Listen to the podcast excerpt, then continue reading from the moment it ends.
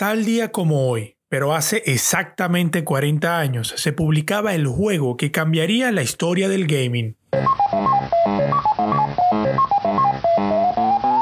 ¿Quién diría que un círculo amarillo inspirado en una pizza sin un pedazo llegaría a convertirse en uno de los videojuegos más importantes en la historia?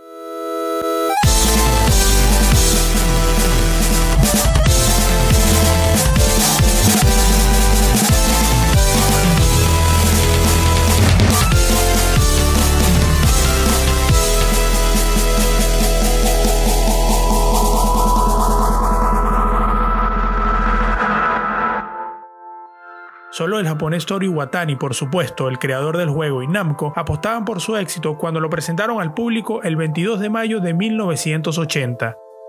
Y lo consiguieron, a tal punto que Pac-Man se convirtió en la máquina de arcade más vendida en la historia. Fue tan popular que se ganó un lugar en el libro de récord Guinness, ya que en tan solo un año se vendieron más de 400.000 gabinetes, lo que la convertiría a Pac-Man en la reina absoluta de las maquinitas. Fue justamente su experiencia de juego tan intuitiva lo que le ayudó a penetrar un mercado dominado hasta ese entonces por naves espaciales y violencia.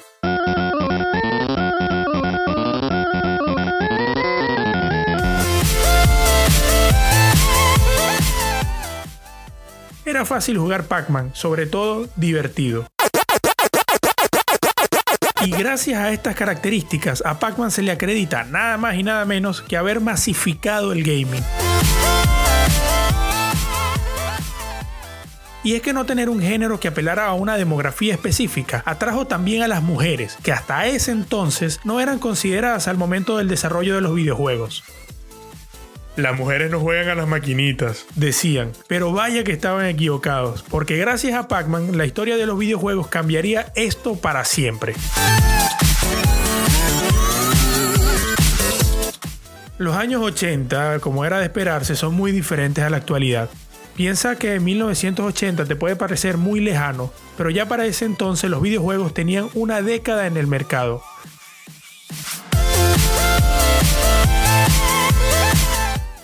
Aunque ya se había iniciado la época dorada del arcade, la cual arrancó en 1978 con el lanzamiento de Asteroids y dos años después llegó Pac-Man, los salones de las maquinitas eran los lugares más populares entre los jóvenes.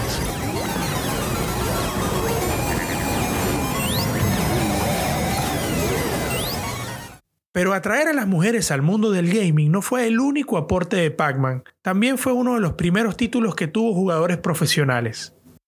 Y no podemos nombrar jugadores profesionales de arcade de los años 80 sin nombrar a Billy Mitchell, quien salió a la fama por haber sido el primer jugador en terminar Pac-Man en 1983. De hecho, Pac-Man no tiene un final en sí. Resulta que la memoria de la máquina daba un error al llegar al nivel 256, lo cual evitaba que se pudiera ir más lejos. En consecuencia, esto se consideraba el final del juego. Pero llegar al nivel 256 de Pac-Man es solo una parte del desafío. La otra es considerada el Everest del mundo de los videojuegos, hacer un juego perfecto. Y de nuevo Billy Mitchell. Pero esta vez en 1999 fue reconocido como el primer jugador en lograrlo. Para hacer el juego perfecto en Pac-Man es necesario conseguir todos los puntos posibles, es decir, 3.333.360 puntos.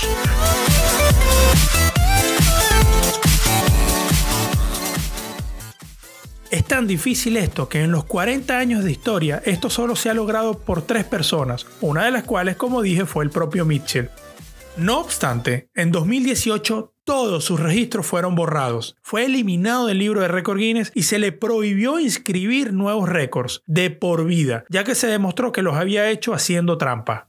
Mitchell es una de las glorias de la vieja escuela. Fue el primero en obtener un juego perfecto de Pac-Man. Años después, cuando un sencillo profesor de matemáticas, Steve Weeb, luchó por obtener el récord mundial de Donkey Kong, se encontró con un mundo amafiado en el que era imposible obtener el reconocimiento. El colmo fue que a él le exigieron hacer su récord en vivo, mientras Mitchell se contentó con enviar un VHS bastante sospechoso. Un análisis reciente demostró que la cinta de Mitchell es falsa. Pero esa es una historia para otro episodio.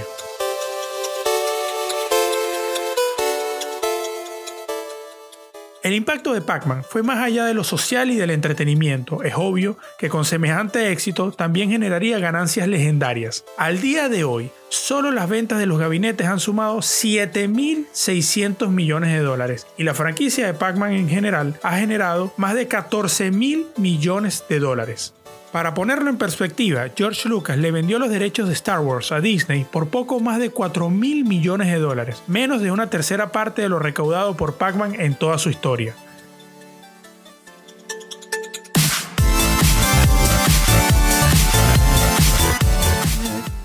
A 40 años de su lanzamiento, Pac-Man sigue siendo uno de los nombres más conocidos en el mundo de los videojuegos, al lado de Mario y jefe maestro de Halo. Mejor dicho, hoy por hoy, es mucho más que un videojuego, es un icono que ha sido parte de mi vida desde incluso antes de nacer. Mamá, cuéntame cómo fue cuando yo iba a nacer. Bueno, te cuento. Yo tu papá estaba junto con tu tío Otto, que es tu padrino, por esa misma circunstancia. Él estaba, estaban jugando Pac-Man.